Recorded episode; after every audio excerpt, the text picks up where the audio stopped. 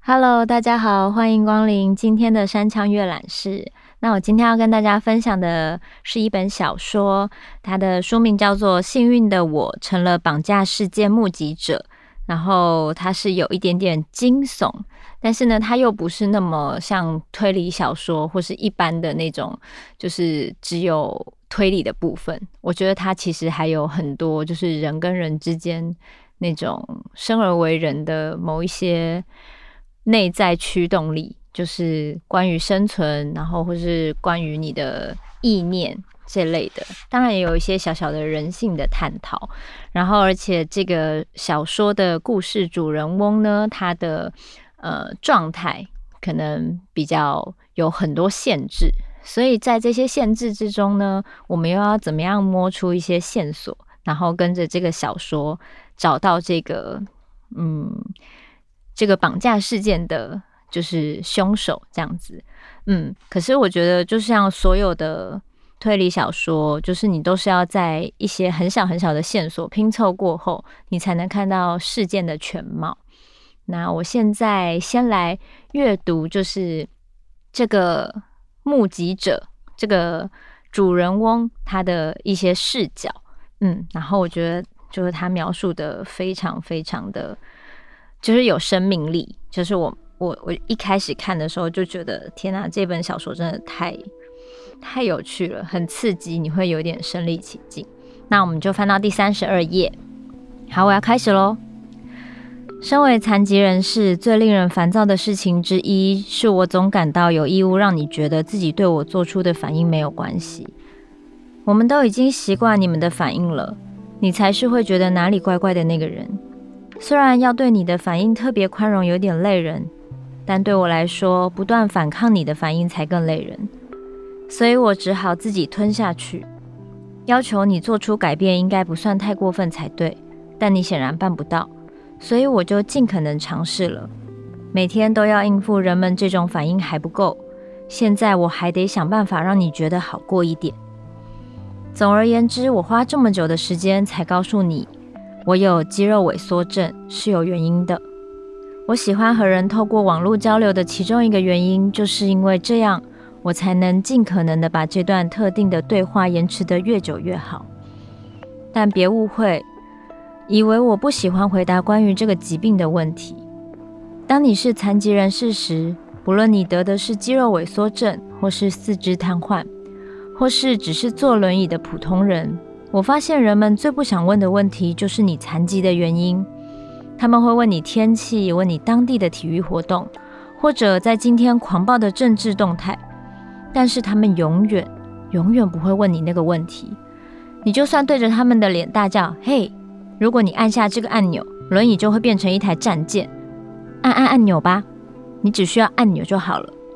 他们还是会试着把话题转移到猫咪下西洋棋的爆红影片上，听听坐轮椅的人怎么说吧。不用坐轮椅的人都很讨厌那张轮椅，他们害怕说错话，所以干脆什么都不说，或者就是说错话。但这样也没有关系。我喜欢聊这张轮椅，我喜欢人们问我感觉怎么样，我喜欢人们注意到还有一个人坐在轮椅上。我懂，我知道对你们某些人来说，眼睁睁看着某个人坐着轮椅，没有办法移动自己的手指或脚趾，或是无法控制自己身体的任何部位。是一件非常奇怪的事，你不习惯这个画面，也不知道应该怎么应对。你得花点时间才能确定自己究竟在看什么，才能理解一具人类的躯体究竟经历过哪些折磨。然后你又得花点时间才能处理你所有的情绪。你感到悲伤、同情啊，那股同情，你这可怜的家伙，为什么这世界居然会让孩子经历这种事？他只是个无辜的孩子啊。真是太没有人性了！为什么世上会有这种痛苦呢？但人的学习力是很强的。当我一辈子的时间都看着人们试图不要盯着我看，却又忍不住盯着看，然后为自己的邓氏感到罪恶，于是撇开视线，假装一切都好到不行。我知道要怎么捕捉一个陌生人脸上一闪而过的各种情绪。每个人都会这样，而且老实说，真的没有关系。嗯，其实有关系，只是我现在已经习惯了，也学会不要因此批判你。在你这么做之前，你甚至不会意识到自己正在这么做。我知道资讯量有点大。你只是想要走过街道去买个啤酒，把剩下的猎鹰队比赛看完，然后咻的一声，你就开始思考：这星球上怎么会有这么残酷的人生？为什么充满慈爱的上帝会让一个人承受这么剧烈的痛苦？相信我，我懂。重点是，如果我要有其他进展，如果我们想继续说下去，而且我真的很想说，那我们最好现在就先和肌肉萎缩症这件事正面对决。我可以给你一整份关于这个疾病的专业档案，告诉你什么是这个病，有可能会怎么样罹患，得到之后又会怎么样。但我不可能猜到所有你想问我的问题，所以现在就丢出来吧。你问我想问什么都可以，现在就把这件事解决掉吧。我洗耳恭听。真的吗？真的。等等，你是说就像这样？嗯，就是这样。你已经开始掌握到诀窍。你觉得来段知性的时间怎么样啊？感觉很奇怪，我这辈子从来没有有这种机会。我觉得自己好像《玩具总动员四》里的插旗，别太习惯，这只是暂时的，这样你才能问我一些大胆突兀的问题。好吧，我是说，你确定吗？我不想让你难过。如果我说了什么冒犯你的话，请告诉我。老天，好吧，没问题。所以你坐轮椅，你一直都坐轮椅吗？嗯。我当然不是坐着轮椅出生的。在我确定不可能站起来走路之后，我得想办法让自己移动。而且我不是被困在轮椅上，我只是使用轮椅。对你来说可能没有什么差别，但对我来说差得很多。我用的是意大利 KSP 公司的空乘 P 八零一一型轮椅，它真的跑得很快。我曾经把时速设定在三十公里，我那时快把我妈吓死。但狂飙的感觉真的超爽哦！顺带一提，有个小诀窍，永远别叫坐轮椅的人慢一点。我们知道自己在干嘛，我们每天都在用这个东西，你才该慢一点。你们这些人根本不懂怎么开车，所以就这样。你不能走路，肌肉萎缩症会让你不能走路，肌肉萎缩症会让你不能做很多事。让我们从头开始说吧。肌肉萎缩症不像瘫痪，不是像摔断脖子那样。我们和那些人有一些相似之处，就是我们的脊椎都毁了。上大号对我们来说是严峻的考验，但他们通常是外伤造成的。我们则是因为基因上的缺陷，他们是发生了一些憾事，让他们再也动弹不得。但我们是天生如此。肌肉萎缩症的其中一个关键要素是，这是渐进式的，它不是一件发生了然后就好不起来的病，它是会随着时间恶化的疾病。如果在你跳进潜水游泳池撞断了脖子，那确实很糟糕。但你所遇到的挑战都是你得接受的这件事。接下来你还能做什么？还有你不能做什么？但肌肉萎缩症不是这样。我解释给没有听过这个疾病的人听时，通常会使用这个简洁的版本。你知道所谓的冰桶挑战吗？一堆名人把冰水倒在自己头上，拍短片募款，很不错的活动，对吧？那确实帮助了很多人，那是在帮助渐冻人，就是罹患路盖里格氏症的人。这是一种会从内部攻击成年人的疾病，最后会吞噬掉整个身体。完全健康的人，美式足球员、消防队员，不管你是谁，你的大脑都有可能突然停止输送养分进入你的肌肉，然后你就会开始无法控制自己的肌肉。你们都知道这有多可怕。你们会在头上倒冰水，然后分享在脸书上。我不会取笑你们，因为这确实很有帮助。而且渐冻症真的是个深渊。嗯，为了让这个话题简短结束，我会说肌肉萎缩症就和渐冻症差不多，只是发生在婴儿身上。这两种疾病不完全一样。举例来说，渐冻症进展的速度快得多，但你得记住一件事，那就是肌肉萎缩症永远只会恶化。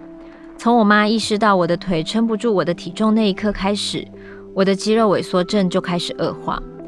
我去年还能做某些事，现在却做不到了。我十一岁的时候比现在强壮很多。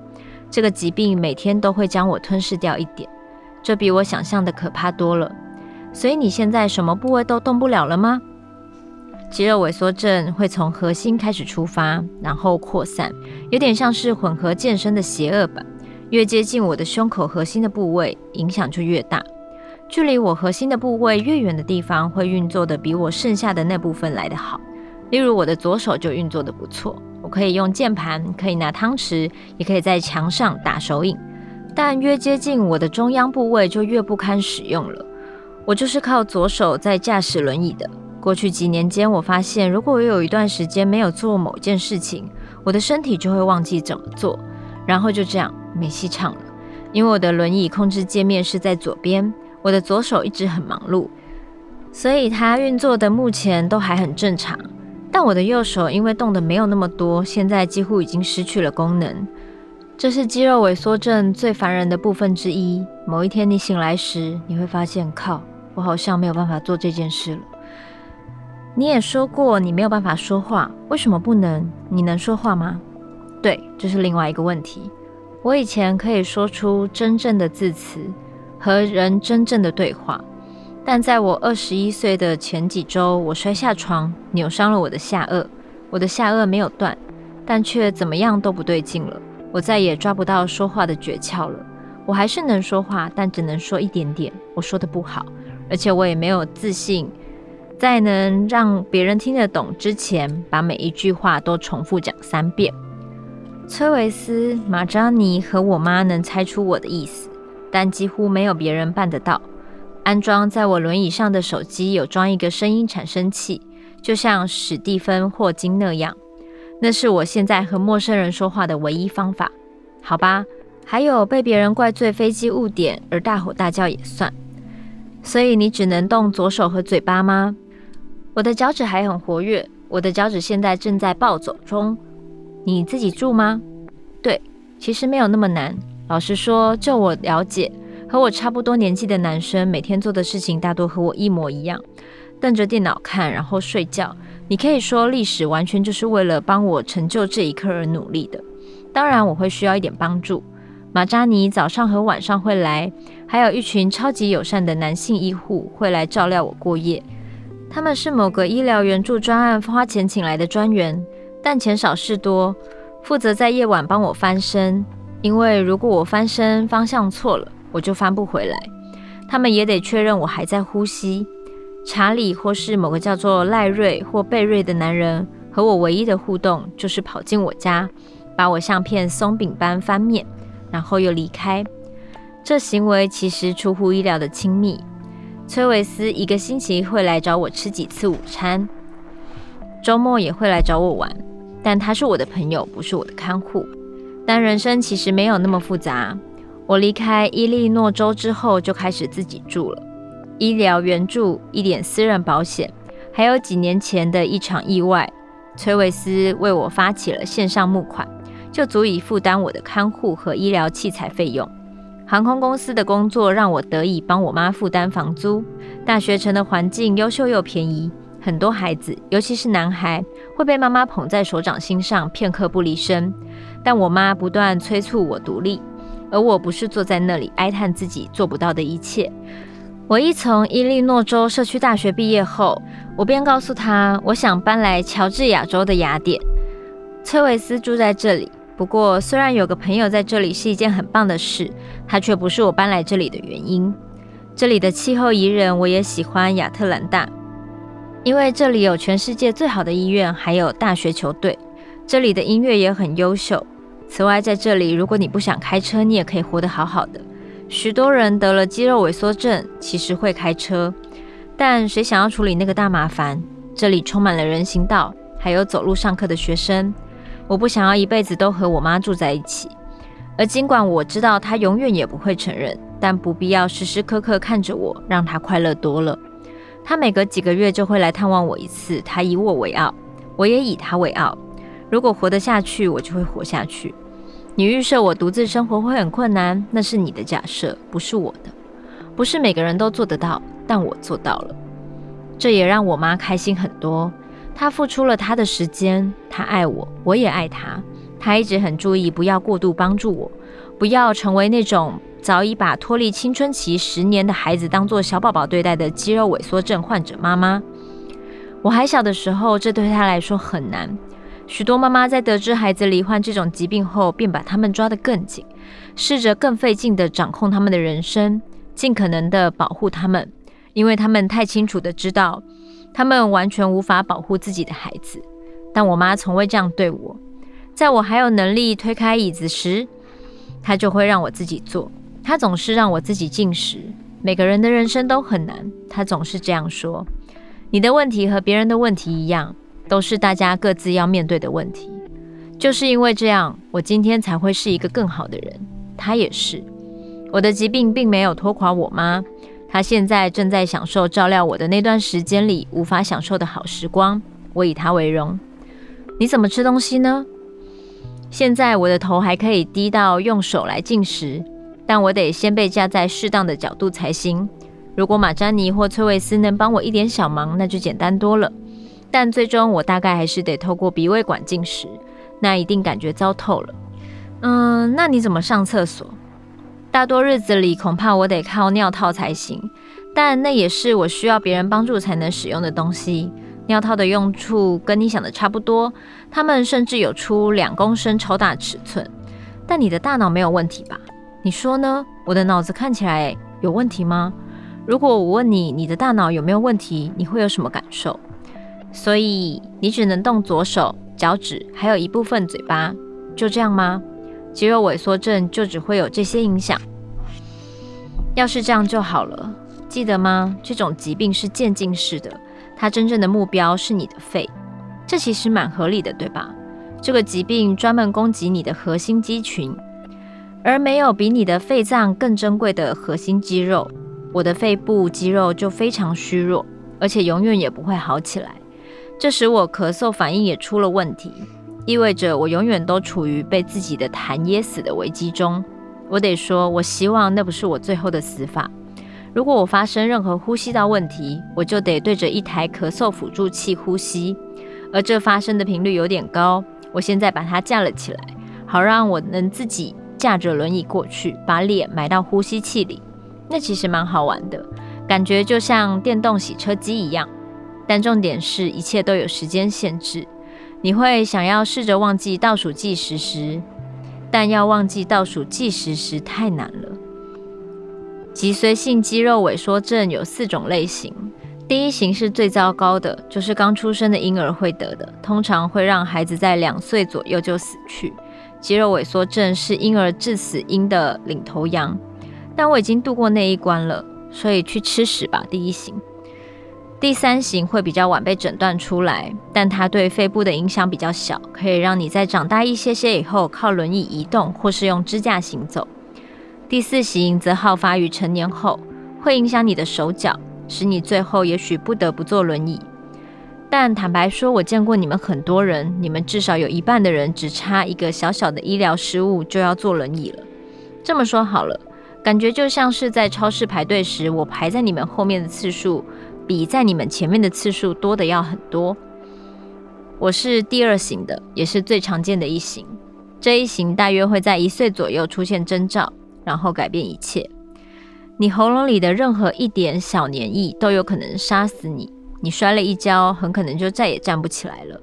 你的身体某一天也许就会告诉你，他受够了。这件事几年前就发生在我的一个朋友身上。他当时十九岁，很喜欢打线上游戏，这在肌肉萎缩症患者群里面是一个常见的嗜好。他以前会一直传一些诡异的折价券给我，要我参加某种玩家老鼠会。但他其实是个好人，他的妈妈过度勤奋地照顾他，但这种事还是发生了。就这方面来说，真不是每个人都像我这么幸运。某一天他睡着之后，就再也没有醒来了。他用的是全新的药物，他自己和他妈妈都用尽全力照看他。但有一天，他的身体突然决定认输，然后就把他送回老家去了。他算是少数个案之一。大部分的肌肉萎缩症第二型患者都会活到二十几岁，有些甚至可以活到三十岁。我知道有个男的活到五十几岁，但你无法保证。倒数计时器一直都在那里。我现在二十六岁，这样太老了吗？我的年龄算平均值吗？我是不是随时都有可能嗝屁？你的猜测跟我差不多，但我不会坐以待毙。很抱歉，这部分让我很难过。别再糊弄你自己了，你也永远不会永生不死，好吗？事实上，你也许该走了。知性时间结束啦，插旗，我得回去工作了。这些飞机不会自己误点。好了，就朗读到这边。哎，我觉得这个书真的就是描述的很有画面，而且很细致。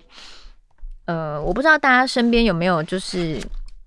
可能有一些就是呃身体上有一些限制的呃朋友，或是在同呃念书的时候有没有就是班上的同学有这样的状况？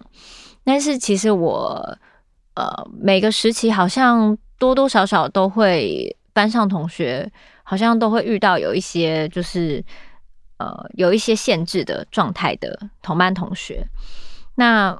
我觉得我们其实很少知道他们，例如说他如果不会说话的话，其实你很少能知道他到底在想什么。然后有时候甚至可能因为这个人不说话，所以你可能会就像这个书里面的各种提问，大家会觉得他是不是智力，呃，是不是有一点点障碍，或是。还甚至问他说：“那你大脑有问题吗？”其实这些问题都蛮失礼的。但他也说，就是你与其装作看不见，你还不如就是真的就是你想问什么就问这样。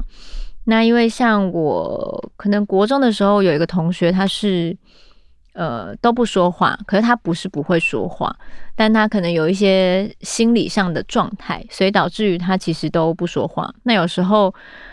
我不太确定为什么以前大家可能小时候都还是会有一些明知道别人的状态，但是就是一直要去踩人家的线，就是他其实就是不想跟大家说话。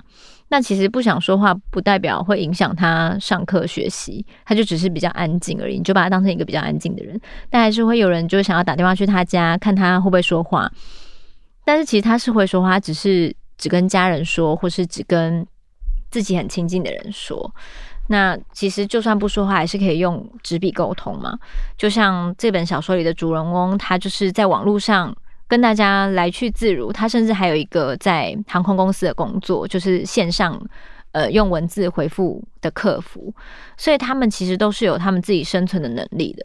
你不能因为别人的一点点呃跟你不一样的限制，而就觉得说别人是不是有哪里就是真的都做不到。那我觉得这本书里面，他是一个这样的主人翁，他成了这个绑架事件的目击证人。那他要怎么样在他所有身体的限制之下，去让警察相信，或是让身边的人相信，他看到了这个犯人的线索？那或是一般人可能遇到一个就是一直坐在轮椅上，然后没有办法把话讲清楚的人，他甚至不会停下来听你说话。那还好，他身边有一个很照顾他的看护，然后跟他的朋友，他们都是相信他的，也是很能，就算不一定要用语言，也都能跟他交流的。所以我觉得，其实当每一个人活在我们现在所谓的自己这一副身体里面，我相信每个人，有些人可能可以做到各式各样的事情，但有些人就是会被这个身体限制。